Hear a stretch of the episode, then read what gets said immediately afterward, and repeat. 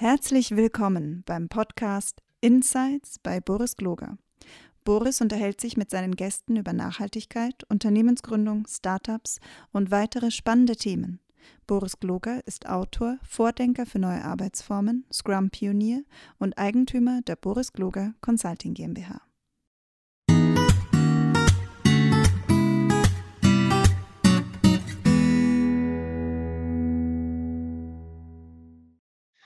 Hallo und herzlich willkommen. Ich bin Boris Gloger und ich begrüße euch zu unserem Podcast, in dem ich, dem ihr, die ja vielleicht schon mal äh, wiederkehrende Zuhörer sind, wisst, ich rede hier mit Unternehmern, Unternehmerinnen, mit Agilisten, Agilistinnen, Leuten, die sich mit dem Thema Bildung und Schule auseinandersetzen wollen. Und ähm, heute drehen wir es aber mal um. Der Stefan Rock, den ich ja schon mittlerweile zweimal interviewt habe und äh, so ein bisschen über die IT Agile ausgefragt habe, der hat gesagt, er will uns, also, also mich mal über äh, Boris Kloger Consulting ausfragen und wie das so funktioniert. Und äh, deswegen übergebe ich jetzt die Moderation an den Stefan und frage, ja, und warte mal auf das, was da jetzt kommt. Okay. Hallo ja. Stefan. Ja, vielen Dank. Hallo Boris. Ähm, wir fangen ja traditionell eigentlich immer mit dem Klimathema an mhm. und uns da mal drüber auszutauschen. Was ist da bei euch passiert, seit wir im Februar oder so gesprochen haben?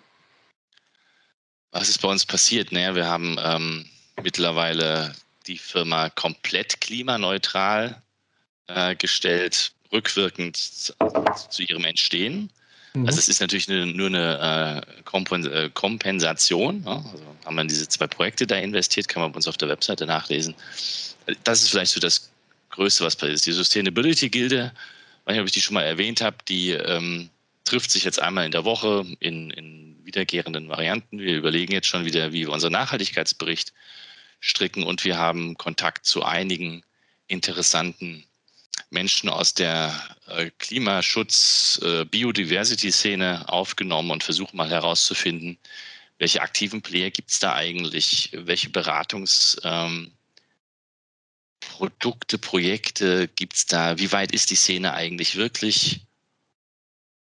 Und so mein Bild, ich weiß nicht, ob das korrekt ist, das kann man immer noch nicht sagen, aber mein Eindruck ist eigentlich erschütternd. Also das ist eine total fragmentierte Szene, die aus ganz, ganz kleinen, vielen Nischenplayern besteht. Und da gibt es niemanden, also korrigiert mich und in den Kommentaren oder sonst irgendwas, wenn ihr es besser wisst. Aber es gibt so niemanden, der das wirklich koordiniert und, und, und strategisch umsetzt und sich mal Gedanken darüber macht, wie kriegen wir das zusammen. Und ganz, ganz viele Initiativen. Und das finde ich eigentlich verblüffend. Ja, also es gibt, das ist so das, was wir gemacht haben. Also ich finde relativ viel für das, dass äh, wir auch noch ein normales Geschäft haben. Ja, cool. Und ich hatte gelesen in dem Newsletter oder so von euch, dass ihr in Zukunft maximal 30 Prozent fliegen wollt. Das ist ja so eine Geschichte, die haben wir schon angefangen vor Corona. Also eine der Veränderungen äh, in unserem ich will gar nicht mal sagen Geschäftsmodell, vielleicht schon. Also die Frage, wir kamen ja traditionell von einem Unternehmen oder von einer Ausgangslage, wo wir so klassisch gesagt haben, wir fliegen dahin, wo der Kunde ist. Ne? Also du gehst dahin, mhm. wo der Kunde ist und wenn der ein Training haben will, fährst halt er dahin und dann machst du halt dein Training vor Ort. Und das führt zu viel, viel Reiserei.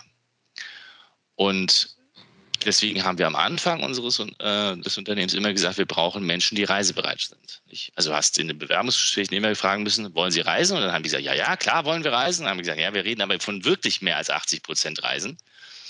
Und dann haben meistens einige schon wieder geschluckt und haben gesagt, ja, geht trotzdem. Und dann hast du doch wieder den einen oder anderen verloren, weil er gemerkt hat, der meint das hier ernst mit Reisen. Mhm. Also. Und irgendwann so vor ich weiß nicht, ob es schon sechs Jahre her ist, ist uns aufgefallen, wir kriegen weniger und weniger Leute. Also wir bekommen einfach keine Menschen mehr aus der jüngeren Generation, die sagen, die wollen das. Also es gibt immer noch die, die dieses, dieses Reisegehen oder Reisefieber haben, die gehen aber dann nicht zu uns, sondern die gehen dann gleich zu McKinsey. Also der, der sagt, er will diese Karriere machen, der geht dann zu den, zu den äh, Big Five und vielleicht zu den nächsten zehn auf der Liste. Und wir hatten so den Eindruck, wir müssen da was an unserer Strategie ändern. Und da war die allererste Idee zu sagen, naja, vielleicht können wir Lokale einstellen. Vielleicht können wir sagen, okay, wenn du in Stuttgart wohnst, dann versuchen wir Projekte in Stuttgart zu finden. Wenn du in Hamburg wohnst, in Hamburg, in Berlin. Das ist mehr oder weniger ähm, gut gelungen. Also es war nicht perfekt, ähm, so wie klassisch, ne, wenn du was Neues ausprobierst. Also wir haben mehr Leute bekommen, definitiv. Das mit dem Projekt war ein bisschen schwieriger. Und dann waren wir aber an dem, an dem Punkt zu sagen, naja, ähm, das führt eigentlich zu einem anderen Setup des Unternehmens. Das führt am Ende des Tages dazu, dass du dir überlegst, hast du ortsgebundene Teams mit vielleicht sogar Standorten, äh, was dann wieder zu einer internen Umstellung bei uns und schwerer Konfusion geführt hat, weil was bedeutet das denn jetzt? Heißt das jetzt, wenn ich in Stuttgart bin, dass ich gar nicht mehr nach München fahren muss oder umgekehrt oder sowas? Ja? Oder was ist denn eigentlich ein Standort? Also wozu braucht man denn einen Standort? Und äh, gibt es jetzt Standort-Teams oder gibt es eigentlich nur Teams an Standorten, was ein fundamentaler Unterschied ist? Ähm, aber total zu vielen, vielen Missverständnissen führt. Ähm, und dann kam, kam Corona und dann hatten wir diese Standortidee so langsam aber sicher implementiert. Also es fing an zu funktionieren. Und dann kam Corona und plötzlich war es eigentlich völlig egal, wo du bist. Ja. Bis auf eine Sache, zumindest am Anfang.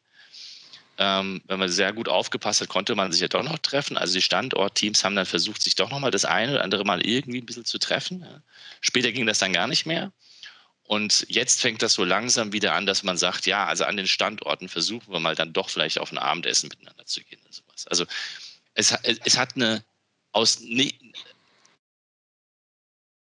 ähm, es hat so eine verbindendes Element. So, und das hat zur Konsequenz, dass man auch sagen muss, und das ist diese Idee mit dem 30 Prozent ähm, Reisen, wir wollen tatsächlich äh, nicht mehr äh, den Kunden in Ützelbrütz äh, bedienen, wenn wir da nicht sind. Wenn das mal passiert, ist das okay.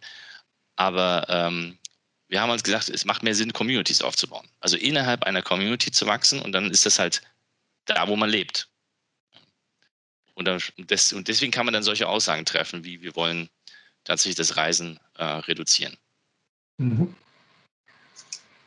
War denn, und ich krieg's nicht mehr ganz zusammen, war die Aussage 30 Prozent Reisen oder 30 Prozent Fliegen? Also es ist 30 Prozent Fliegen, also sogar mhm. noch weniger. Also, ne? Reisen wird vielleicht ein bisschen mehr sein. Ähm, und ich glaube sogar, dass man das, das Fliegen bei uns fast ganz wegkriegt. Weil wir haben jetzt eine, wir haben eine Policy gesagt, gesagt, alles bis vier Stunden geht mit dem Zug eh besser. Oder dann musst du halt vielleicht mal einen Mietwagen nehmen, wenn es gar nicht anders geht. Ähm, was halt wirklich ein bisschen, ich meine, ich habe es gemacht, äh, wie in Hamburg zum Beispiel, das geht mit dem Zug. Über Nacht, das funktioniert. Ja, super. Geht es immer, ich habe es einmal nicht geschafft, weil dann musst du schon wieder woanders sein an dem nächsten Tag. Aber ja, es geht natürlich. Ist halt mehr Aufwand. Ja. Wobei mehr Aufwand würde ich gar nicht mal sagen. Es, es bedeutet, du hast weniger Zeit mit deiner Family und musst dir halt dann überlegen, ob du mit dieser, wie du die Zeit so nutzt, dass du anschließend wieder mehr Zeit mit deiner Family hast. Also wenn du nach Hause kommst und dann da gleich wieder weiterarbeitest, wie bescheuert, dann ist das irre. Das funktioniert nicht. Mhm. Ja, und je nach Tätigkeit ist ja auch denkbar, in der Bahn beispielsweise zu arbeiten, ne? Also ja klar, also Bahn ist dann nochmal, äh, ist ja eigentlich convenient, wenn du wenn du nicht unbedingt an einer Strecke bist, die keinen gescheiten Wi-Fi-Empfang äh, hat, dann, dann, muss man halt irgendwie sein Buch schreiben oder sonst irgendwas machen. Also es geht immer irgendwas. Die, die Gefahr, die ja, die ja eigentlich existiert, ich weiß nicht, wie das bei euch war, aber so, so, ein klassisches Beraterleben besteht ja eigentlich darin, dass du im Zug arbeitest und dann beim Kunden nochmal acht Stunden und dann vielleicht noch zu Hause nochmal acht Stunden arbeitest. Also die Reisezeit versuchst du ja irgendwie sinnvoll zu verbringen. Also verarbeitest du quasi mehr und länger und, und, und ständig und nur. Und das muss man lassen. Also man muss irgendwann aufhören und sagen, ich habe ja meine E-Mails im Zug schon gemacht, dann brauche ich es jetzt auch nicht mehr machen. Mhm. Die meisten machen das aber nicht. Also die gehen dann zu Hause hin und machen weiter. Und okay. das ist, finde ich, schwierig. Ja. Und ich glaube, ich kenne die Details nicht alle, aber ich glaube, das hatten wir so nicht. Ja? Ähm, bei uns war häufig tatsächlich eher das Problem, dass ein Teil der Kollegen kein, nicht richtig wusste, was sie im Zug arbeiten können. Also okay. es ging dann nur bedingt. Ne? Also dass man da irgendwie nochmal was vorbereitet hat, aber so die ganze Zeit konnten viele nicht produktiv nutzen. Ja, es ist auch, es ist auch eine Fähigkeit, die man sich ein Stück weit antrainieren muss. Du musst irgendwann lernen, die Umwelt auszublenden. Ähm, du musst ja auch vielleicht überlegen, was kann ich konkret machen und auch dann den, den, ein Stück weit den Mut haben zu sagen, ich habe es ja wirklich gemacht. Also ich ja, bin ja fertig gewesen. Ich, also das war ja Arbeit im Zug mhm. oder das Telefonat. Ja. ja wir haben bei uns, äh, es gibt total viele interessante Parallelen, vielleicht später nochmal zu kommen. Äh, zu den Flugreisen gibt es bei uns auch gerade Diskussionen, ob wir das nicht äh, vollständig sein lassen. Und das finde ich hätte erstmal ein cooles Statement nach außen, weil man sagt, man fliegt gar nicht mehr. Äh, tun uns im Moment noch so ein bisschen schwer, weil es so ein paar Edge Cases geben könnte. Ne? Also die, die Certified Scrum Trainer müssen ja alle zwei Jahre auf ein Scrum Gathering. Ähm, und wenn das sonst wo ist, dann kann das sehr, sehr aufwendig werden, da mit dem Zug hinzufahren oder mit dem Auto. So, Lissabon war ja das letzte, was geplant war. Das ist ein bisschen haarig von Hamburg aus. Ich finde auch, dass es dass sowas, das klingt ja gut, aber muss man denn immer alles ähm, so verabsolutieren? Weißt du?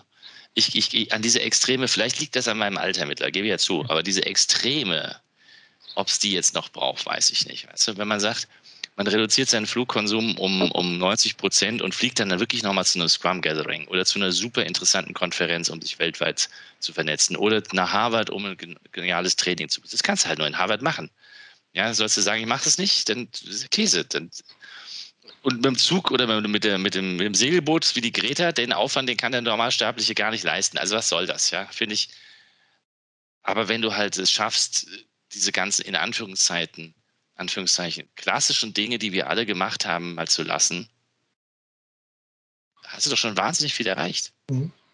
Ja. Ein schönes Beispiel ist ein Freund von mir, der hat gesagt, weißt du, wenn sie, wenn, also der hat, der, der wohnt genauso wie ich, also vom, vom Arbeitsplatz her, wohnt er, keine Ahnung, 20 Kilometer mit dem Fahrrad entfernt. Und 20 Kilometer mit dem Fahrrad ist viel. Aber das kann man einmal in der Woche machen, wenn man da Lust drauf hat. Mhm. Und ja, mal überlegt, wenn jeder einmal in der Woche mit dem Fahrrad zur Arbeit fahren würde, nur einmal, vielleicht an dem Tag, an dem schönes Wetter ist, ähm, und sich da Zeit lässt. Und dann sagt, das ist irgendwie auch mein Sport und vielleicht sogar, keine Ahnung, und dann muss ich nicht mehr ins Fitnessstudio gehen und ich kann vielleicht sogar Musik dabei hören, also ich mache mir das angenehm. Dann, ist, dann wäre wahnsinnig viel erreicht, weil einmal in der Woche von jeder das machen täte, dann wäre das kein großer Akt für jeden. Du würdest das mal ausprobieren und vielleicht hast du Spaß und machst es das zweite Mal. Aber zu sagen, ich muss immer in die Stadt mit dem Fahrrad fahren, auch dann, wenn es schüttet oder minus fünf Grad hat, ja, das machen Hardcore-Fuzis wie ich, die das mal ausprobieren, ja, bei minus fünf Grad bei Schnee mit dem Prompten in die Stadt fahren. ähm, aber das muss da nicht passieren. Da muss das doch nicht machen. Mhm. Das meine ich. Ja. Also lasst uns doch fliegen, wenn es absolut gar nicht anders geht ähm, oder so unheimlich kompliziert wird, dass es keinen Sinn mehr macht. Ähm, und den Rest versuchen wir, zu, versuchen wir wegzulassen. Äh, und ich glaube ja nach wie vor, ähm, dass sich das Beratergeschäft für die, die den Mut haben, es durchzuziehen, komplett wandeln wird. Also wir werden nicht mehr ständig beim Kunden hängen müssen, weil wir haben ja jetzt bewiesen, die letzten äh, 15 Monate, dass das geht. Warum müssen wir denn jetzt reflexartig wieder beim Kunden aufschlagen? Also weiß ich nicht. Ja, ich glaube, viel ähm, hängt dann auch davon ab, was die Kunden tun. Ne? Also wenn, wenn die, die Kunden, die entscheiden, dass sie wieder vollständig zurück in die Büros gehen, die kannst du remote relativ schlecht beraten. Ja, weiß ich nicht. Man müsste vielleicht mal überlegen, ob das überhaupt sinnvoll ist. Also vielleicht gehört, müsste zum, also so eine unserer Ideen, ähm, vielleicht müssten wir Berater auch unsere Kunden darin beraten, dass es effektiver ist, nicht im Büro zu sitzen. Außer für bestimmte Dinge. Ja? Mhm. Also ein Kollege von mir hat zum Beispiel gesagt, naja, so ein so ein, so ein Big Room Planning mit 70 Personen on-site zu organisieren, ist halt echt anstrengend. Und spannenderweise war das in Corona-Zeiten mit Hilfe von virtuellen Tools überhaupt kein Problem. Es mhm. geht besser. Also es macht, also, und das stimmt, mit, mit Miro und Co. konntest du mit diesen 70 Leuten relativ locker, sehr wunderschön, ohne Problem digital sowas organisieren. Ja? Mhm. Das On-Site mit Hilfe von Pinwänden und, und, und, und Metaplankarten oder sonst was zu machen, ist viel, viel, viel mehr Aufwand. Und es kostet natürlich eine Lawine. Ja? Musst du die Welt, Leute weltweit dahin fliegen. Also ich weiß nicht, ob das überhaupt, also keine Ahnung, wer da schon so weit ist, darüber, darüber nachzudenken. Es wird diejenigen geben, die reflexartig sagen, oh, ich muss unbedingt wieder Leute sehen, der Klassiker, ne? also dieses Pendel, das zurückschwingt. Aber ich bin fest davon überzeugt, jeder, der anfängt, mit einem spitzen Bleistift zu rechnen, wird merken, das macht überhaupt keinen Sinn. Mhm. Ja, ich bin gespannt, wie es sich so entwickelt. Und ja, ich, also ich bin auch sehr sicher, dass das Beratungsgeschäft nicht mehr so sein wird wie vorher. Also dass es deutlich mehr Remote-Anteile gibt. Ähm, und äh, in Teilen äh, kann ich natürlich Kunden da auch sehr gut verstehen, also dass sie insbesondere äh, Defizite wahrnehmen bei Themen wie Gemeinschaft. Also deswegen gibt es auch Kunden, die Workshops jetzt schon äh, einer sogar fast ein Jahr aufgeschoben hat, immer wieder, äh, weil er meint, er kriegt das Remote nicht hin. Ja, und, also ich gebe geb dir recht, gleichzeitig kann ich nur von uns bestätigen, das Remote ist nicht das Problem. Ja. Ja. Ähm, also wir haben ja jetzt genug Leute in dem letzten Jahr auch eingestellt, die wir nur remote eingestellt haben. Also die haben wir remote gesehen, die haben wir remote eingestellt, die haben wir remote angebordet, die haben remote ihre Jobs angefangen, die haben remote mit ihren Teams gearbeitet. Also die haben nicht ein einziges Mal irgendeinen physischen Kontakt gehabt. Ja? Und wenn dieser Kontakt nur ähm, mit zwei Meter Abstand gewesen wäre, im eigenen Büro, sondern die waren noch nicht mal im Büro. Die, wir haben den unter anderem, nicht nur, aber unter anderem mit Fahrradkurier Kurier ihre, äh, ihre Arbeitspakete geschickt, ne? also ihren Rechner mhm. und so. Und trotzdem sagen diese Menschen, sie fühlen sich total aufgenommen und wundern sich, dass das remote gegangen ist. Mhm. Ähm, also mal davon abgesehen, dass es möglicherweise gelernt und einfacher ist, das ist es sicher, äh, nicht möglicherweise, ähm, sich zusammen in einen Raum zu setzen, mal zusammen Spaghetti zu kochen und dann auf die Art Gemeinschaft zu erzeugen, das macht schon, das ist total klar, logisch. Aber zwingend notwendig ist es nicht. Ähm, und ich werde nie vergessen, ich habe mal vor Jahren, habe ich mal einen interessanten Artikel ähm, über Leadership in War of War, in War of, wie heißt das Ding, das Spiel? War, War, ähm, Warcraft. Ich habe es nie gespielt. Auch nicht. Ich hab's nicht. World of Warcraft heißt World of Warcraft heißt, glaube ich. Oh Gott, die ganzen äh, Gamer jetzt, äh, die killen mich jetzt gerade. Und, und da wurde, und, und da wurde äh, mehr oder weniger deutlich gemacht, dass es, dass dort eine Generation von Menschen ran, äh, in diesen Spielen äh, heranwächst, die in der Lage sind, hunderte von Leuten remote zu, zu, auf Ziele zu fokussieren. Also sie müssen ja anscheinend irgendwie Battles machen, die irgendwie 200, 300 Leute brauchst du. Und da brauchst du dann auch einen, der das organisiert, synchronisiert und diese Gemeinschaften erzeugt und die Abstimmungen passieren. Ja. Das war ein hochgradig spannender Artikel. Und ich fand, ja, also es scheint, die, die fühlen sich dann verbunden. Ja? Wenn es mhm. nur für diese 30, 40, 50, 100 Minuten ist, die da ja spielen. Ich weiß nicht, wie lange so eine Battle dann dauert. Ähm, und ich, ich glaube, das ist, eine neue, das ist eine Fähigkeit, die wird heranwachsen. Ähm, und wir haben sie gesehen, dass es, dass es so sein wird. Und ich bin ja eher Mensch, ich schaue mir gerne an, was funktioniert und nicht so sehr, was nicht funktioniert und wo die Chancen liegen. Und, und ich finde die Chancen so wahnsinnig irre. Ich sage ja nicht, dass man gar nicht mehr sich treffen muss. Ich sage ja nur, Beratung kann ja jetzt so passieren, wie wir das zum Beispiel äh, in einigen ähm, Kontexten in der Medizin kennengelernt haben, wo die, wo die dann sagen, naja, dann suche ich mir halt den Spezialisten in, in ich sage jetzt mal wieder Harvard, keine Ahnung, das ist nur, als Beispiel, und der kann halt den, den, den, ähm, den Scan auch anschauen, den MRT-Scan oder was weiß ich das. Und der ist halt der Spezialist für dieses äh, spezielles äh, Thema, ja. Und warum soll ich denn dann nur mit den Leuten vor Ort arbeiten und und klar, vor 30 Jahren konntest du das nicht machen und vor 10 Jahren war die Bandbreite vielleicht auch nicht machbar, dass das ging. Aber heute ist das kein Problem. Jetzt kann er sich anschauen. Und genau. Und deswegen ist das völlig egal, ob der Mediziner hier ist oder im eigenen Krankenhaus, weil die Diagnose, das Treatment und sowas kannst du dann, kannst du dann wieder im Krankenhaus machen. Und ich glaube, genau dieses, diese Möglichkeiten, dass ich auf der einen Seite Spezialisten finden kann, das ist die eine Geschichte, aber auf der anderen Seite auch Teams tatsächlich remote arbeiten lassen. Also ich weiß ja, du weißt es ja auch noch, ähm, gehe auch davon aus, dass du das auch mal erzählt hast. Teams sollten in einem Raum zusammensitzen. Klar. Und dann haben wir diese Charts gezeigt, dass die Kommunikationsbandbreite besser ist und was weiß ich. Ist ja alles Quatsch heute. Stimmt ja nicht mehr. Also das war damals korrekt, ja, weil es weil es wirklich so war. Es gab keine Videos, es gab keine, und selbst die Videoqualität war nicht annähernd so gut wie heute. Ähm, die Bandbreite war nicht da. Ähm, mein Rechner heute kann, ich weiß nicht, das Hundertfache von dem oder das Tausendfache von dem, was der vor zehn Jahren konnte. Ähm, aber es ist einfach nicht mehr wahr, dass man nicht ähm, mit Teams effektiv arbeiten kann, wenn sie, zu, wenn sie nicht in einem Raum sitzen. Mhm. Du kannst ja sogar Mob-Programming mit einem Rechner, also äh, remote machen. Ja? Also, und, und, wie gesagt, in diesen Games wird es vorher gemacht, da gibt es diese Gaming-Headsets. Vielleicht sollten wir das mal anfangen mit unseren Teams. Diese Game-Headsets in diesen Game-Controller, wo die dann miteinander quatschen, während sie sich irgendwie. Also, weiß ich nicht. Aber ja, vielleicht ist das, führt das auch zu weit. Aber ich glaube, dass, dass, äh, dass wir diese, diese Dinge ausloten sollten. Mhm. Naja, und Gedanke, Gedanke, den ich gerade hatte, ist, ein Grund, warum wir das damals so vertreten haben, alle in einem Raum, ist ja unter anderem osmotische Kommunikation. Also, dass ich so ein bisschen so ein Geflüster von der Seite mitkriege, worum kümmern sich die anderen gerade und so weiter.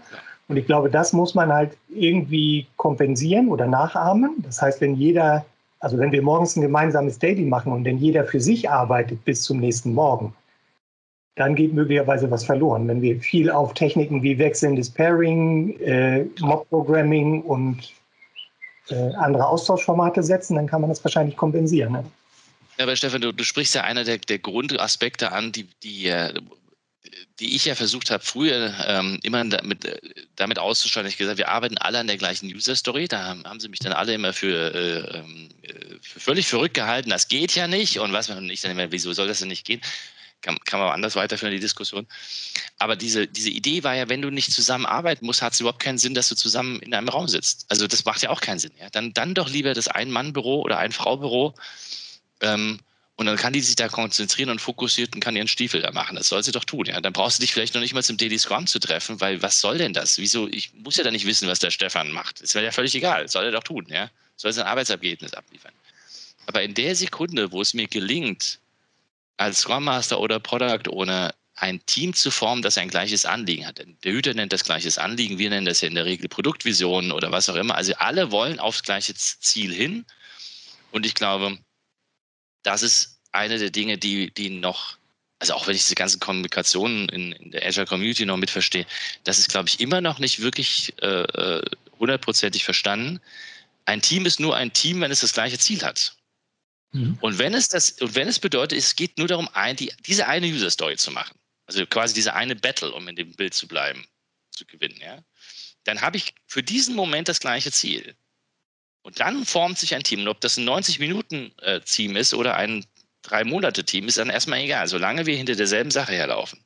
Und wir da, und im Idealfall noch freiwillig uns in die Richtung bewegen.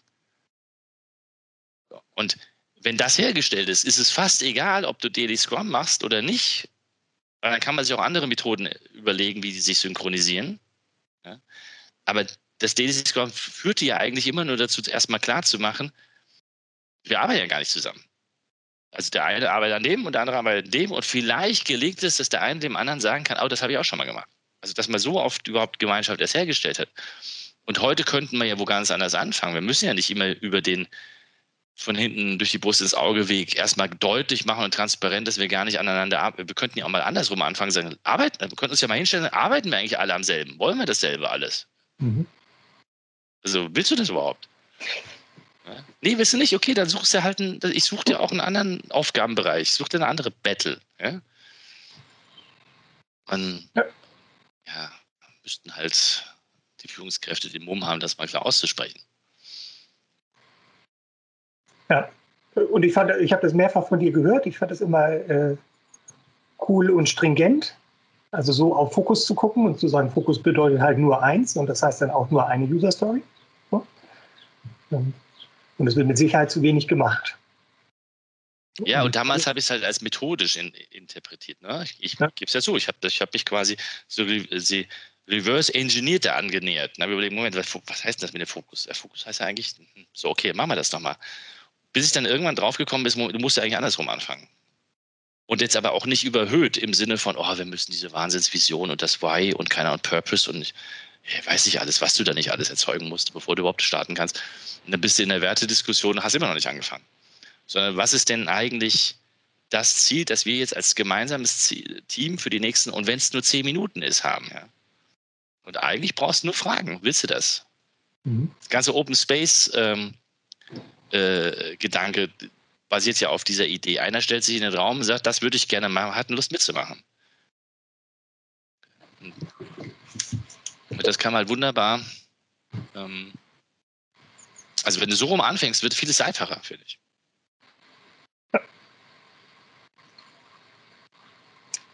Definitiv. Und gleichzeitig, äh, jedenfalls das, was ich so wahrnehme, ähm, häufig mit der Angst verbunden, die, äh, die Kapazität oder Ressourcen nicht optimal auszunutzen, äh, weil möglicherweise nicht alle daran mitarbeiten können. Ne? Oder dann auch mal äh, rumsitzen und warten. Ja. Und ich kann es ja, weil du hast ja erzählt, so ein bisschen, was, was hat uns eigentlich aus, oder du wolltest ja wissen, was, wie wir funktionieren. Mhm. Mir ist das vor es ist acht Jahre, nee, weil so lange ist es noch nicht her. Sieben Jahre. Also vor sieben, sechs, sieben oder also sechs oder sieben Jahren hatten wir folgendes Problem und meine Mannschaft hat immer gesagt, wir sind so wahnsinnig beschäftigt. Die waren immer alle total Oberkante unter Wasser. Und, ähm, naja, und ich, ich kenne das auch von anderen Unternehmern und äh, mit denen ich jetzt so gesprochen habe, die haben immer das Gefühl, da geht noch mehr. Mhm. Also die Mannschaft sagt, können nicht mehr und der Unternehmer sagt, äh, verstehe ich nicht, weil komisch. Ja? Die Auslastungszahlen geben das gar nicht wieder, was ihr, was ihr erzählt. Ähm, hm. Auch die harten Fakten nicht. Und trotzdem war das merkwürdig. Und, und ich finde das so lustig, ich nenne das immer den blinden Fleck. Also du, du, du, du sagst, du, du erklärst Leuten was in deinen Trainings, aber selber hast du noch diesen, diesen bewussten blinden Fleck auf der Retina. Du siehst selber gar nicht, dass du denselben Scheiß auch machst. Ja, also im, im, Training erklärst du den Leuten was von Pull-Prinzip und Auslastung unter 80 Prozent und sonst geht die Q hoch und was weiß ich nicht alles und das ist alles Wartezeit. Das erzählst und erzählst und erzählst du. Und im eigenen Unternehmen sagen Leute, wir sind so beschäftigt, wir sind so beschäftigt und die Auslastung geht aber runter statt drauf, obwohl sie beschäftigt mhm. sind. Und dann sagst du, aha. Und irgendwann macht es bei mir während eines Trainings Klicks und sagt, wieso, wenn, wenn du das jetzt, ähm, wenn das doch so ist, also wenn du den Leuten das so erklärst, vielleicht müsste das beim eigenen Laden auch so sein. Also. Und dann bin ich, zum, bin ich zu meiner Mannschaft gegangen und habe gesagt, pass auf, Leute, wir machen jetzt folgendes, wir machen jetzt jedes Projekt, das wir angefangen haben, fertig, aber wir machen nichts Neues. Wir machen nichts Neues und wir stoppen, wenn es geht, alle noch nicht angefangenen Initiativen im eigenen Unternehmen. Also wir hören einfach auf. Da haben sie alle gesagt, jetzt spinnt er wieder komplett. Mhm. Ja, wir sind doch noch und wir müssen doch noch und wir müssen uns doch noch vorbereiten. Und wenn wir doch jetzt nichts tun, dann, also dann kam plötzlich die, dann kam der Gegen, äh, äh, diese Gegenbewegung, die dann gesagt hat, ja, aber wir müssen uns doch noch vorbereiten und das machen und dieses machen und vorne und weil wenn dann läuft uns so der Markt weg und sagt, nein, das müssen wir alles nicht, lassen wir das mal sein. Also ich habe quasi genau das gemacht, was ich den Kunden erklärt habe. Ne? Nimm, das, nimm die Last runter, indem du einfach das Backlog halbierst. Oder viertelst oder auf jeden Fall weniger machst. Also gefühlt weniger machst. Und spannenderweise wird es hinten raus besser. Also der Profit steigt. Mhm. Die Zufriedenheit der Leute steigt auch. Und heute laufe ich ja im Unternehmen ununterbrochen rum und sage, machen wir nicht. Mhm. Also einen Großteil meiner Zeit verbringe ich tatsächlich mit Leuten immer wieder erklären, na, das ist eine super Idee, lass sein. Oder wenn du es unbedingt anfangen willst, gerade heute wieder, ja, weil hatte wieder einer die Idee, sag ich, ist gut. Dann habe ich halt zurückgeschrieben, mach dir schon klar, wenn du es brauchst, mach's, aber wenn du es wirklich nicht brauchst, lass bleiben. Lass Finger weg. Also nur weil es möglicherweise irgendwann mal gebraucht werden könnte,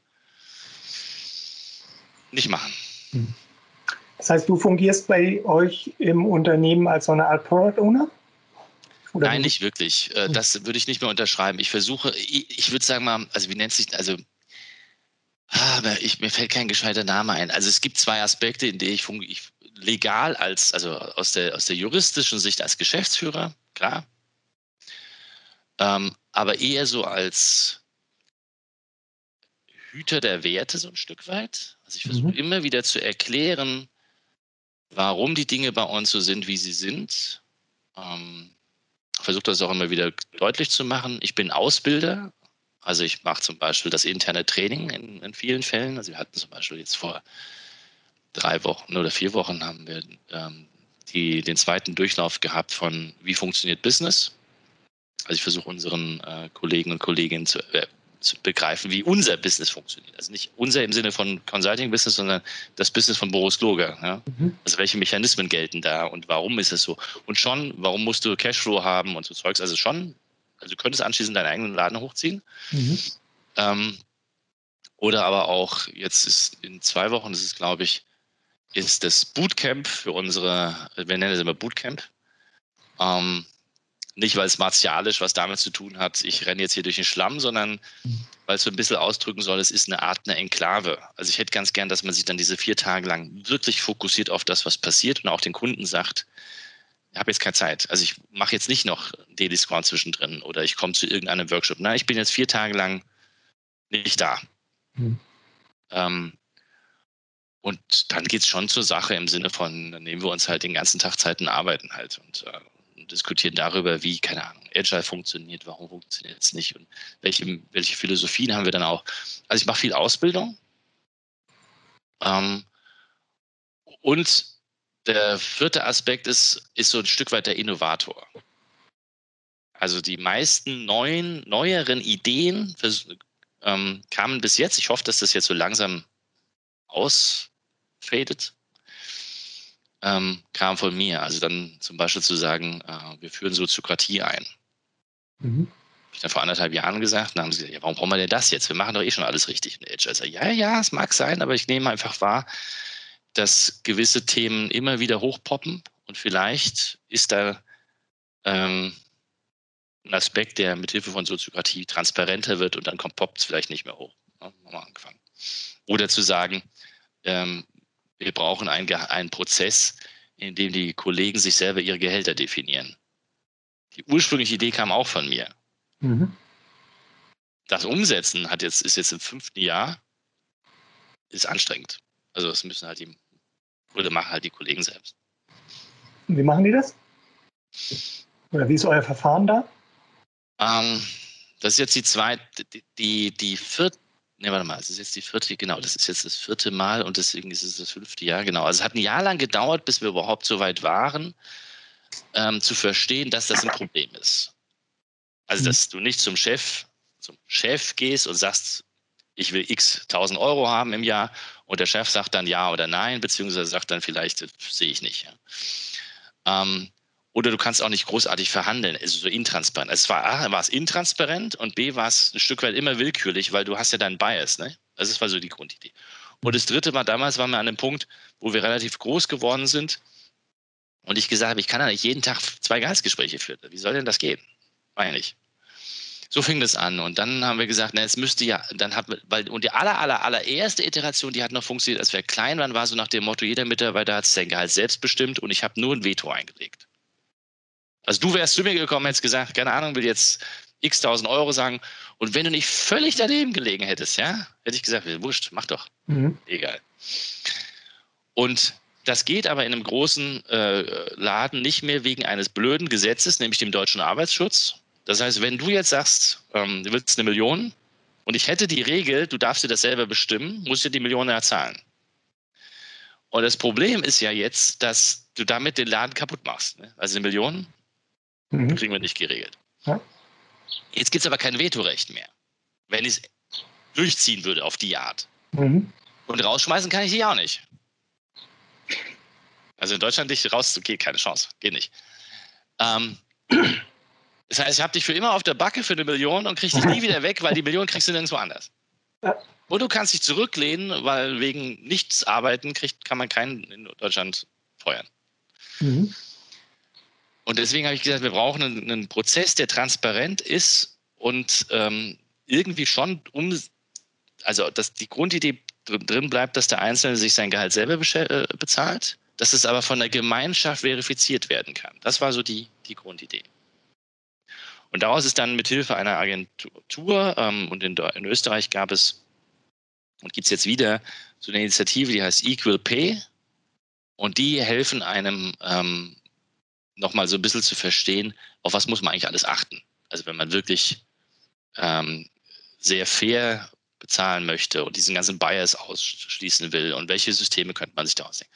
Und dann hat sich diese Gruppe, die nennt sich Gehaltsgilde, zusammengesetzt und hat einen Prozess definiert, der grob, ist nur so grob, es könnte alles nachlesen, auf der Website, aber der ist grob so, dass sich die, äh, also wir haben zwei Aspekte, oder es gibt zwei zusammen agierende äh, Prozessschritte quasi. Der eine ist, dass sich jeder Kollege äh, jedes Vierteljahr mit seinem seinen Teams oder seinen Leuten, mit denen er das ausmacht, äh, hinsetzt und sein, ähm, äh, wir nennen das ähm, Mitarbeiterradar, updatet.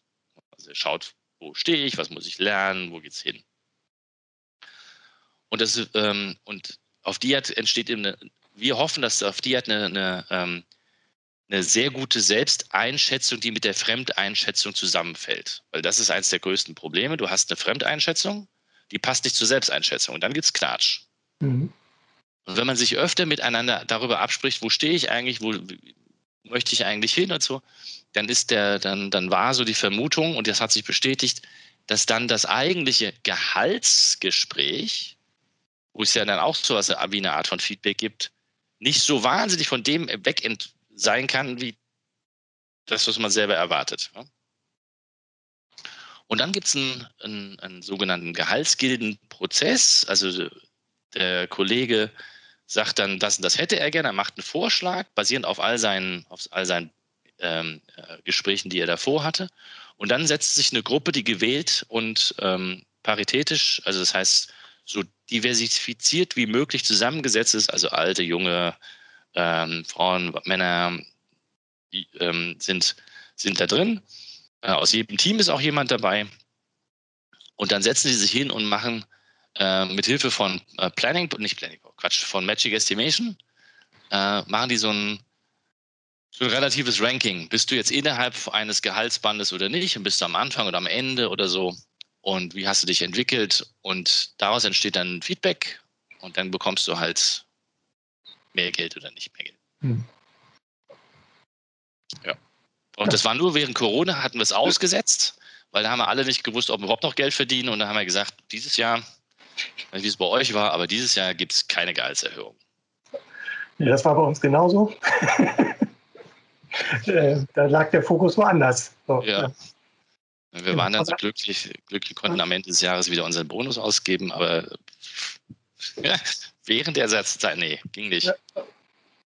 Genau. Ja, cool. Äh, und äh, erstaunlich viele Parallelen zu unseren Prozessen, obwohl wir uns nie darüber ausgetauscht haben. Ne? Also wie wir das machen, wie ihr das macht. Ja, ich glaube, dass ähm, du wirst, jeder wird das ja ein bisschen anders gestalten, aber wenn die Prinzipien identisch sind, kannst du nur zu ähnlichen Ergebnissen kommen. Mhm.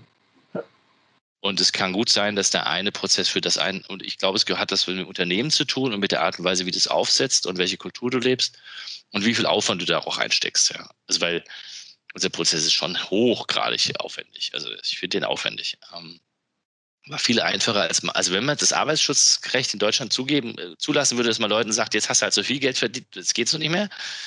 Wäre es einfach, weißt du, kannst du das in einer halben in einer Minute könntest du das lösen. Soll jeder verdienen, was er verdienen will.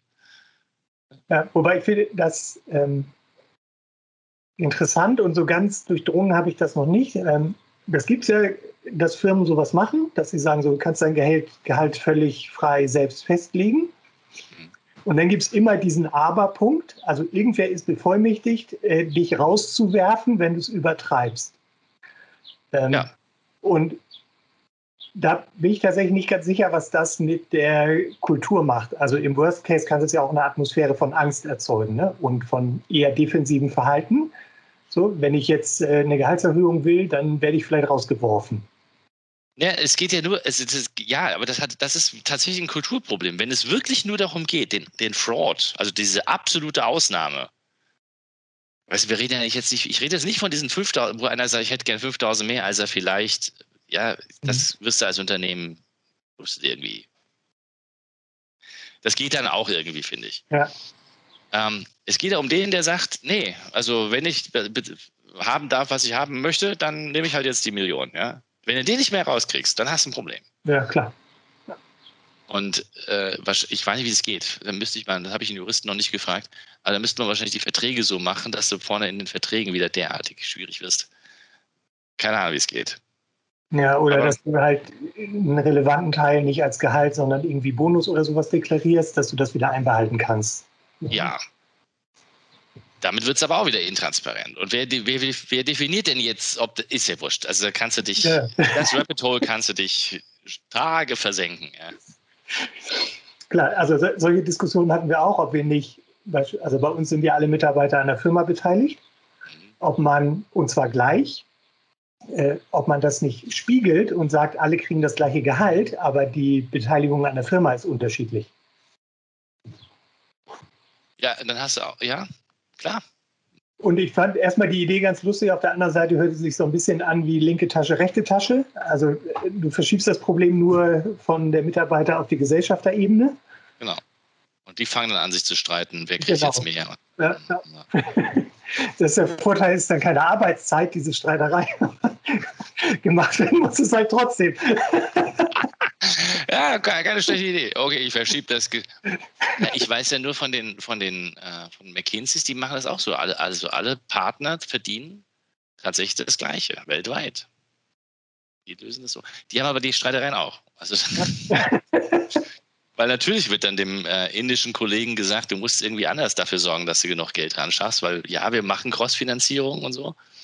Oder dem, dem, dem Deutschen ist egal, das hat jetzt ja. nichts damit zu tun, das sollte jetzt kein Vorurteil sein, aber sondern, sondern einfach zu sagen, hier, da wird es Unterschiede geben in den Ländergesellschaften und dann muss man halt drüber nachdenken, wie man da irgendwie ausgleicht. Ja.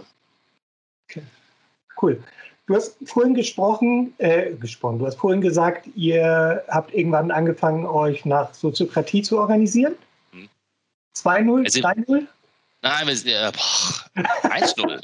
1-0. Ja, ja, wir sind zu der österreichischen Gesellschaft gegangen, die unter anderem mit zu den Gründern gehörten, die sich ein bisschen von den, von den, ähm, von den originalen Niederländern abgehoben haben, haben gesagt, es sind ein paar Aspekte, die, sind, die gefallen uns nicht, wir versuchen das aber richtig zu machen. Und 1.0 ist ja eigentlich nur, ich hoffe, ich kriege es jetzt zusammen, besteht eigentlich aus diesen vier Grundgesetzen. Ne? Du hast ähm, den Kreis mit dem Ziel, du hast den Konsent als Entscheidung, du hast die doppelte Bindung. Und ich jetzt garantiert wieder eine Sache vergessen. Ist auch egal. Ähm, und entscheidend war für uns ähm, jetzt nicht, und wir sind noch, wir sind im Prozess, also das zu tun. Entscheidend war für uns, dass wir natürlich auch irgendwo eine Intransparenz haben. Noch. Mhm. Ähm, weil klassisch gibt es ältere Kollegen, die einfach, weil sie ältere da sind und einfach am längsten tatsächlich da sind, sind die, also die in Anführungszeichen aufgestiegen und sind halt jetzt die Führungskräfte, sind, sind Teil der Führungsmannschaft. Und das ist äh, der Tatsache geschuldet, dass mir nichts Besseres eingefallen ist, wie man das macht, ursprünglich. Mhm. Und der Tatsache, dass die, die ich immer von denen ich ge ge gehofft hatte, dass sie danach wachsen, also dieses klassische, ne, die sind dann immer gegangen. So, das heißt, irgendwann sind, irgendwann sind übrig geblieben und die, die übrig geblieben sind, sind die Führungsmenschen. So. ähm, und es hat tatsächlich nicht funktioniert, jemand von außen zu holen. Das haben wir auch mehr, mehrere Male probiert. Und jetzt gibt es eine, gibt's eine interessante Thematik. Ähm, auf der einen Seite sind die die längsten da, verstehen das Geschäft am besten und haben auch irgendwie bewiesen, dass sie die Verantwortung für das Unternehmen tatsächlich teilen. Also das ist tatsächlich so. Das macht total Sinn, dass die auch im, wir nennen es den Führungskreis sitzen. Andererseits ist und bleibt das intransparent. Mhm. Also wie wird man jetzt Führungs, also wie kommt man jetzt da rein? Und gleichzeitig gab es eine andere interessante Beobachtung, die ich total ver verrückt fand. Ähm, Product Owner wird bei uns derjenige, der sagt, er möchte ein Team gründen. Also ganz simple Idee, du hast, glaubst, dass du ähm, neues Produkt, neue Firma, also neue, neuen Kunden, also großen Kunden, eine neue Branche oder irgendeine Thematik. Zum Beispiel hat jetzt der Arvid bei uns Livable Cities gemacht. Also er kommt mit dieser Idee, er sagt, ich finde Livable Cities gut, möchte gern Agile äh, machen im Sinne von Sustainability und, und, und Städte äh, ähm, lebenswerter gestalten ist mein neues Team. Sagt er, okay, in der Sekunde ist er der Product Owner, wenn er Leute findet. Mhm. Ja, klassisch Open, so äh, Open Space. Setzt sich, stellt sich in den Raum und so. Und naja, und dann gab es aber die, die Thematik, dass einige Leute ähm, zum Beispiel in Mutterschutz gegangen sind. Und dann haben die jemanden nachfolgenden Product Owner bestimmt, was auf von außen gesehen fand ich total logisch war, weil die Vertreter sozusagen, das war irgendwie eine, eine also das war offensichtlich, weißt du? das, das, das, war jetzt auch nicht so, oh, ich begünstige, also fand ich. Mhm. Aber es gab einige Unternehmen, die gesagt haben, das ist ja nicht trans wie, wie, wie, passiert denn das jetzt? Wieso wird er nicht gewählt? Oder so. Mhm. Und warum ist denn das jetzt so? Und ähm, das war das eine Thematik. Also das eine Thema war diese Führungskräftegeschichte, das zweite waren diese Product Owner. Ähm, und das dritte war die Entscheidungsthematik. Also wir haben eine relativ simple Regel. Ich finde die total simpel und eingängig und ähm, auch ausreichend. Die sagt, jeder darf entscheiden, was er sich zu entscheiden zutraut. Mhm. Solange er noch jemanden gefragt hat nach dieser Entscheidung. Also es geht nicht um Kugelschreiber, ja? Ob ich mir jetzt einen Kugelschreiber ja. kaufe oder nicht. Ähm, aber wenn du dir zum Beispiel ein iPad kaufen willst, macht es vielleicht Sinn, IT zu fragen, ob wir noch einen auf, auf Lager haben oder wo ich den jetzt kaufe. Oder vielleicht auch, keine Ahnung, irgendjemanden im Team. Hast du noch einen oder macht es überhaupt Sinn, einen zu haben? Mhm. zwei, also, aber wenn der einkaufen ist, geht er einkaufen. So. Und das führte immer zu mehr Konfusion als zum zu erfolgen. Also Leute haben sich mehr darüber Gedanken gemacht, ob sie das jetzt entscheiden dürfen und wer das jetzt entscheiden darf und warum sie das nicht entscheiden darf. Und natürlich ist dann auch mal passiert, dass jemand eine Entscheidung getroffen hat, die ein anderer overruled hat, im Sinne von, ich entscheide was anderes. Mhm. Was ich jetzt auch nicht so schlimm finde, weil dann ist halt eine neue Entscheidung, dann musst du halt nochmal drüber reden. Und das führt aber zu mehr ähm, bei uns, muss, ich, muss nicht bei anderen Unternehmen sein, aber dieses, diese Offenheit in der Möglichkeit zu entscheiden hat zu mehr Komplikationen geführt, als es gebracht hat. Wir haben das dann jahrelang durchgehalten, haben immer wieder mit diesem, mit diesem Problem gelebt, ähm, dass Leute gesagt haben, ich darf ja nichts entscheiden und dann war aber die Regel, wieso? Die Regel ist doch, du darfst entscheiden, was du entscheiden willst. Aber wenn ich entscheide, sagt ein anderer, das ist keine gute Entscheidung. Ja, das mag ja sein, dass der meine, aber darfst du trotzdem entscheiden. Das, deswegen darf ich doch trotzdem der Meinung sein, dass das keine gute Entscheidung ist. Das ist okay, oder? Und jetzt haben, dann habe ich irgendwann gesagt, Leute, vielleicht macht das keinen Sinn. Vielleicht müssen wir uns mal mit Soziokratie beschäftigen, ob, ob euch das hilft. Also, ähm, und dann haben wir uns das angeschaut und haben äh,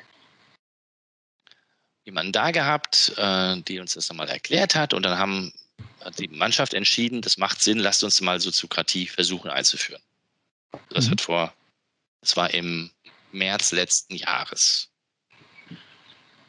Und bei uns dauert immer von der, vom, vom eigentlichen Lostreten einer Initiative im Unternehmen bis zur fertigen, also bis zur Implementierung, dass es dann gelebt wird, noch nicht funktioniert, aber dass es dann passiert, dauert es immer 18 Monate. Mhm. Also es wird ungefähr, also ungefähr 18 Monate. Es wird irgendwie eingeführt, die Idee. Und dann wird quasi im nächsten Jahr wird, wird, dauert es, bis es funktioniert. Ähm, so war das mit Objective and Key Results, so war das, so ist das jetzt auch mit Sozi äh, Soziokratie. So hat das auch mit der Gehaltsgilde, spannenderweise. Ne? Von, der, von der ersten Idee bis es dann wirklich das allererste Mal ungefähr so 18 Monate dauert bei uns ein Zyklus der Veränderung. Und ähm,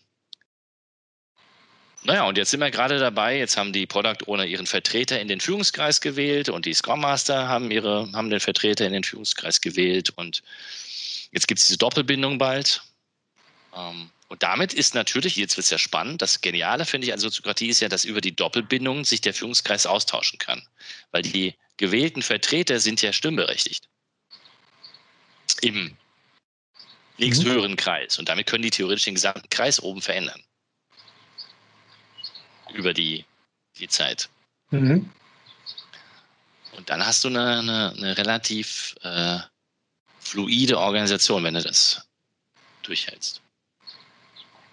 Und das war so die Idee. Also diese, mhm. also jetzt gar nicht im Sinne von, wir finden, es, es muss jetzt Soziokratie sein, um der Soziokratie willen, sondern ich wollte ein Problem, ich wollte diese drei Probleme in den Griff kriegen. Also, mhm. ähm, wie kriege ich die Transparenz über Entscheidungen hin, wenn die Leute, äh, also wenn die Teammitglieder sich nicht trauen zu entscheiden, was ja merk, also auf den ersten Blick fand ich das merkwürdig, gebe ich zu.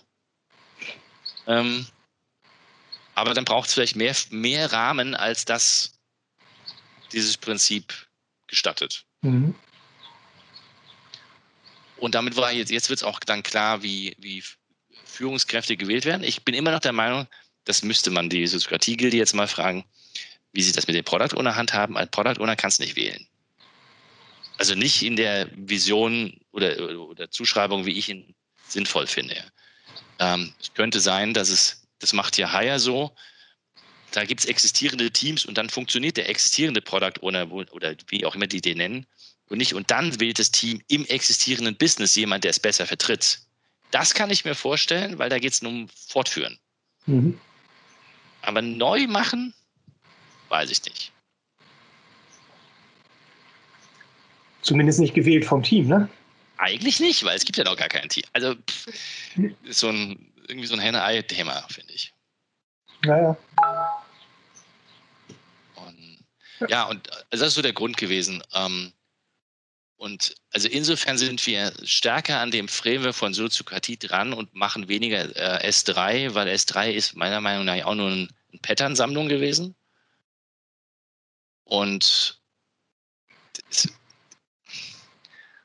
und Pattern-Sammlung funktioniert dann, wenn derjenige, der das macht, weiß, was er tut. Ja. Dann kannst du sagen, ich mache jetzt mal dieses und mache mal jenes. Und so. Wenn du aber nicht weißt, was du machst, helfen Pattern-Sammlungen wenig, finde ich. Genau, also äh, ich weiß gar nicht, ob du es mitgekriegt hast. Ich habe ja das S3-Buch von Jeff Kamps übersetzt. Ah, okay. Äh, und das hat bei mir tatsächlich so ein Aha-Erlebnis erzeugt. Also weil vorher hatte ich mich auch mit S3 beschäftigt, aber tatsächlich auch den Wald vor Bäumen nicht gesehen, weil es vollgepflastert ist mit Patterns auf allen möglichen Ebenen. Also selbst die Prinzipien sind ja Patterns, die du nicht benutzen musst, sondern auswählen kannst.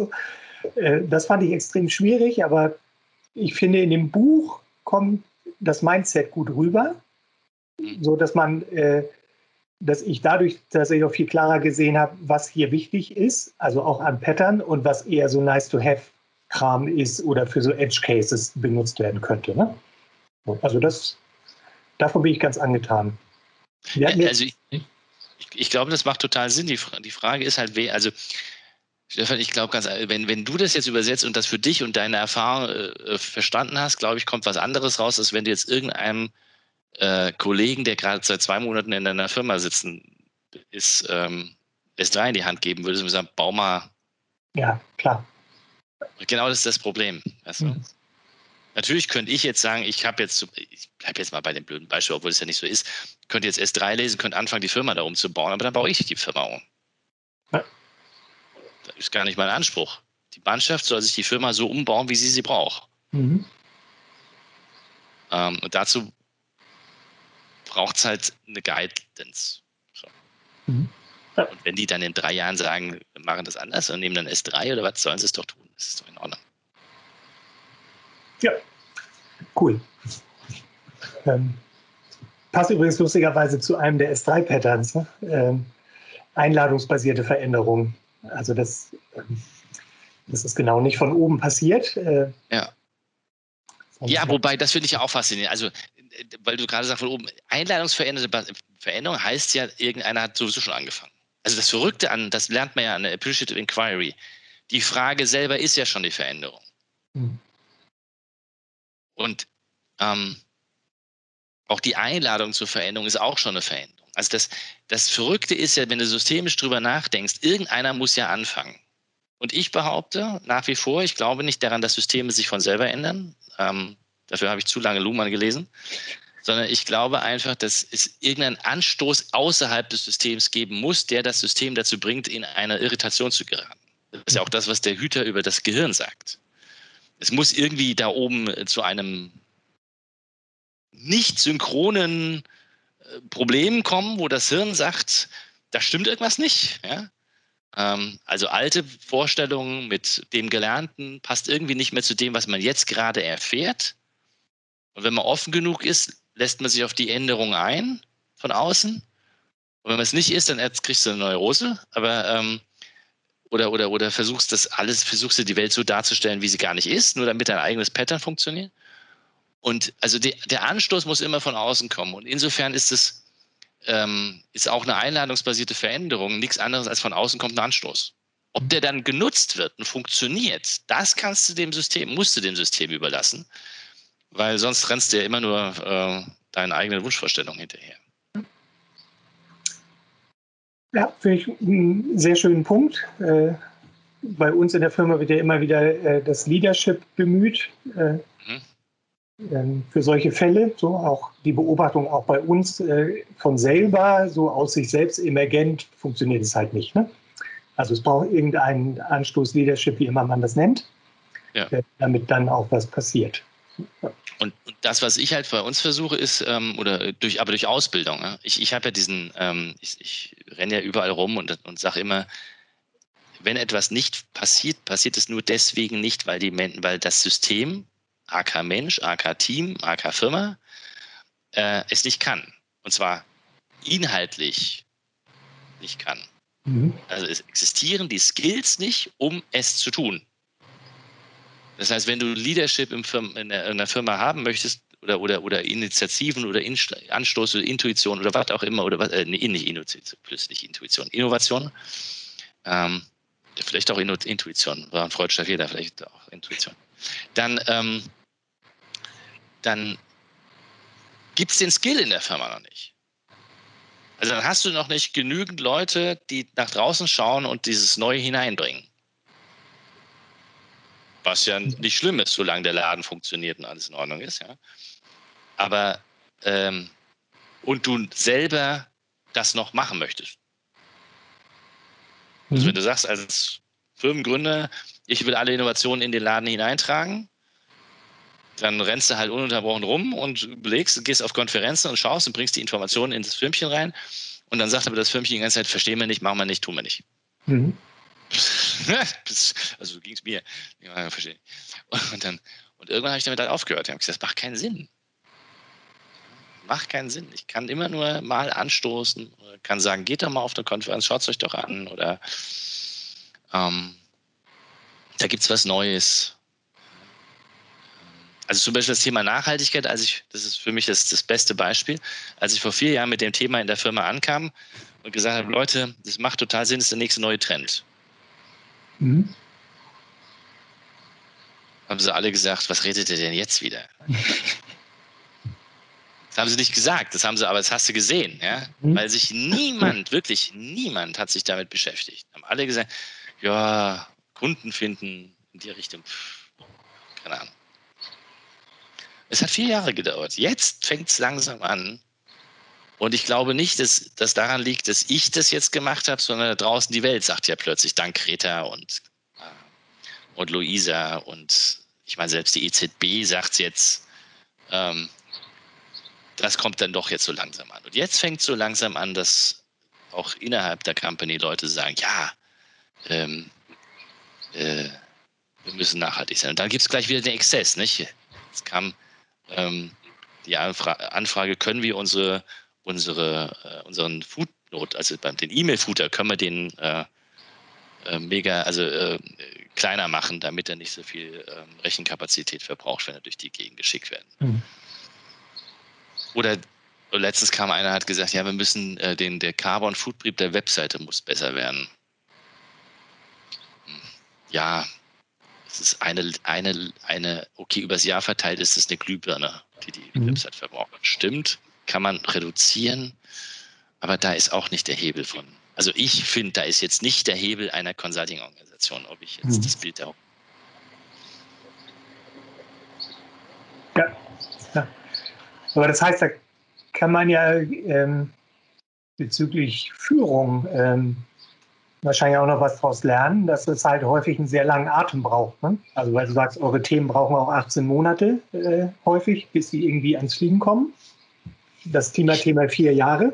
Ja, na, ich habe ich hab einen äh, wahnsinnig interessanten Podcast getroffen, äh, ge gehört. Ich schicke dir gerne oder ich packe das dann unten in die, in die, in die Noten. Ähm, der hat was ganz faszinierend gesagt. Er sagt, Leadership wird immer mit dem äh, ähm, verbunden, so aller Steve Jobs, der Visionär oder Tesla oder, äh, oder, oder die, die böse Seite, die kennen wir jetzt auch alle, gibt es auch noch, ne? Also diese Art von Leadership. Und, dann gäbe es dieses Leadership, das wir in der agilen Szene immer so präferieren. Jeder darf an seinem Ort mal entscheiden. Also mhm. wir folgen dann dem, der es am besten weiß. Das ist eine Art Leadership. zugegeben, aber das ist keine, kein Leadership in dem Sinne, wie das die Leadership-Literatur eigentlich für immer und schon immer versucht zu erklären, nämlich eine Organisation oder ein Team oder ein ganzer Bereich versucht, sich in eine Richtung zu bewegen.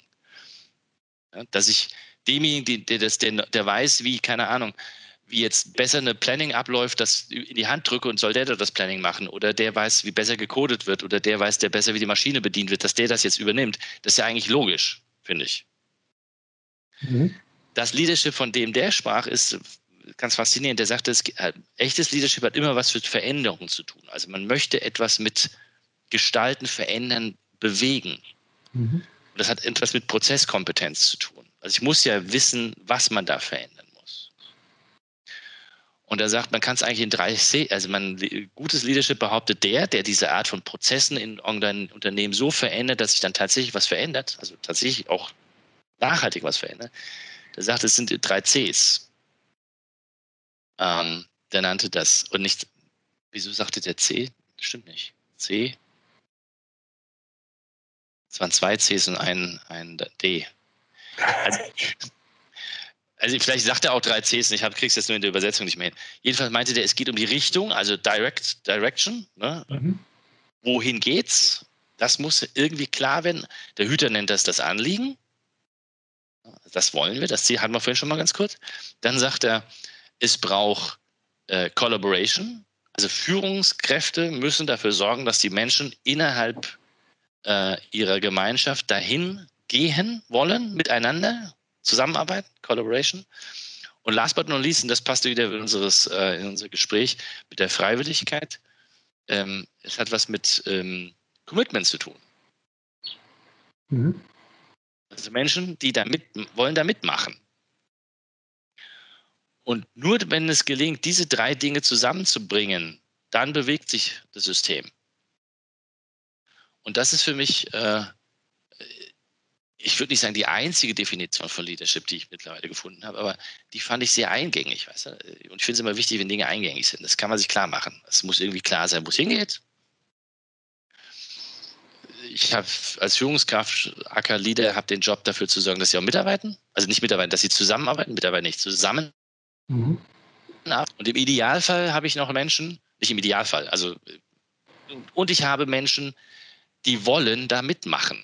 Und dann funktioniert es. Dann, dann funktioniert auch Selbstorganisation. Ja. Cool. Von wem war das noch? Ich suche es dir raus. Das ist ein, äh, ein, neues Buch, das gerade rauskam. Und ähm, geht es auch darum, dass jemand gesagt hat, im Nachhaltigkeitsumfeld, ähm, wie kann ich eigentlich Veränderungen in Organisationen erzeugen? Und der, der versucht halt aufzuräumen mit diesem, mit diesem ähm, überhöhten Leadership-Begriff. Mhm. Und dass das sind Jobs und ein, und ein, und ein äh, Ian Musk und ein Bezos und wie sie nicht alle heißen, dass die das gekonnt haben, ist offensichtlich. Also wie auch immer sie es gemacht haben, ja.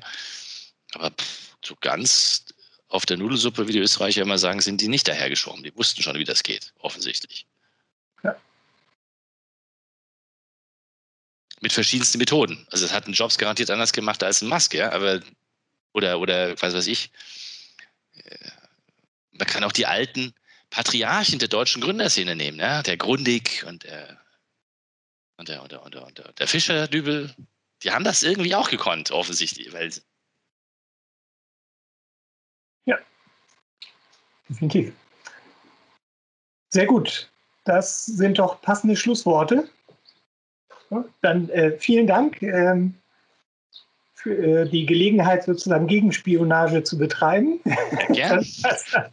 Darüber gelernt, wie unser, einer unserer Wettbewerber funktioniert. Ja, ich weiß, äh, ich, ich glaube, wir kommen, ich, bin ja fest davon überzeugt, dass wenn wir uns hinsetzen würden, würden mal so mit einem Glas Wein die Nacht überklönen, kommen wir auf ähnliche Ideen und ähnliche, äh, ähnliche Zusammenhänge. Ähm,